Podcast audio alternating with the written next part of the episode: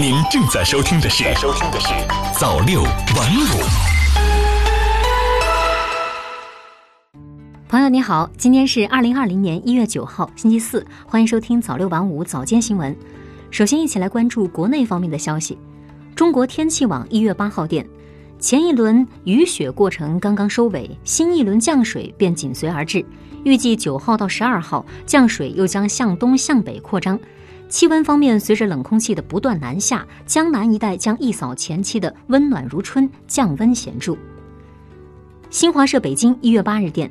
记者八号从教育部获悉，截至二零一九年十二月三十一号，全国共有七百一十八家校外线上培训机构在全国校外线上培训管理服务平台上提交了备案材料，目前已经基本排查完毕，存在问题机构将于今年六月底前完成整改。中新网一月八日电，据工信部微信公众号消息。工信部八号通报第二批发现存在侵害用户权益问题且未完成整改的应用软件名单，风行视频、一点资讯、Lucky Coffee 等十五款 App 在列。工信部指出，相关 App 应在二零二零年一月十七号前完成整改落实工作，逾期不整改的将依法依规组织开展相关处置工作。新华社北京一月八日电，农业农村部副部长于康震八号表示。随着扶持政策落实，生猪生产保持良好势头，一些养猪场户前期压栏的肥猪开始集中出栏上市，加上商业储备、政府储备和进口增加的猪肉会陆续投放，预计春节期间猪肉供需总体平稳。央视网一月八日电。二零二零年一月七号二十三点二十分，我国在西昌卫星发射中心用长征三号乙运载火箭成功将通信技术试验卫星五号发射升空，卫星顺利进入预定轨道，任务获得圆满成功。中国航天发射二零二零年迎来开门红。接下来再来关注国际方面的消息。新华社华盛顿一月七日电。特朗普四号曾在社交媒体推特上发文称，伊朗若袭击任何美方人员或设施，美方将对伊朗五十二个目标实施迅猛打击，其中包括一些具有重要文化意义的目标。特朗普此番言论一出，即遭到各界专家媒体的批评，称一旦将文化遗址作为打击目标，将违反国际法，构成战争罪。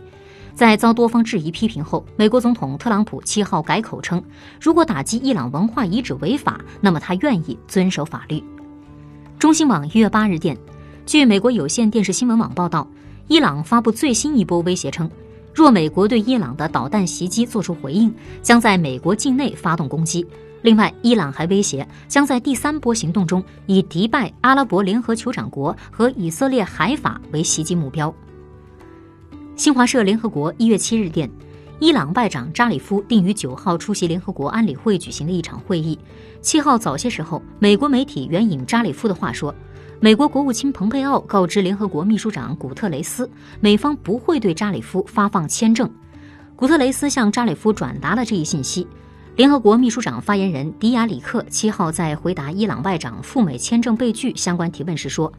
联合国和美国方面就美研发和拒发签证问题一直保持联络。迪亚里克当天在记者会上强调，联合国的一贯立场即必须维护联合国和美国关于联合国总部的协定。他说，过去数月出现了一系列美方迟发或拒发签证的案例，而我们一直在清楚地表明这一立场。中新网一月八日电，美国国家航空航天局七号表示。探测系外行星的零日系外行星巡天卫星发现了一颗和地球一般大小的行星，位于宿主恒星的可居住范围内，容许液态水的存在，距离地球仅一百光年。好的，以上就是今天早六晚五早间新闻的全部内容了，感谢您的收听，咱们晚间再见。早六晚五，新华媒体创意工厂诚意出品。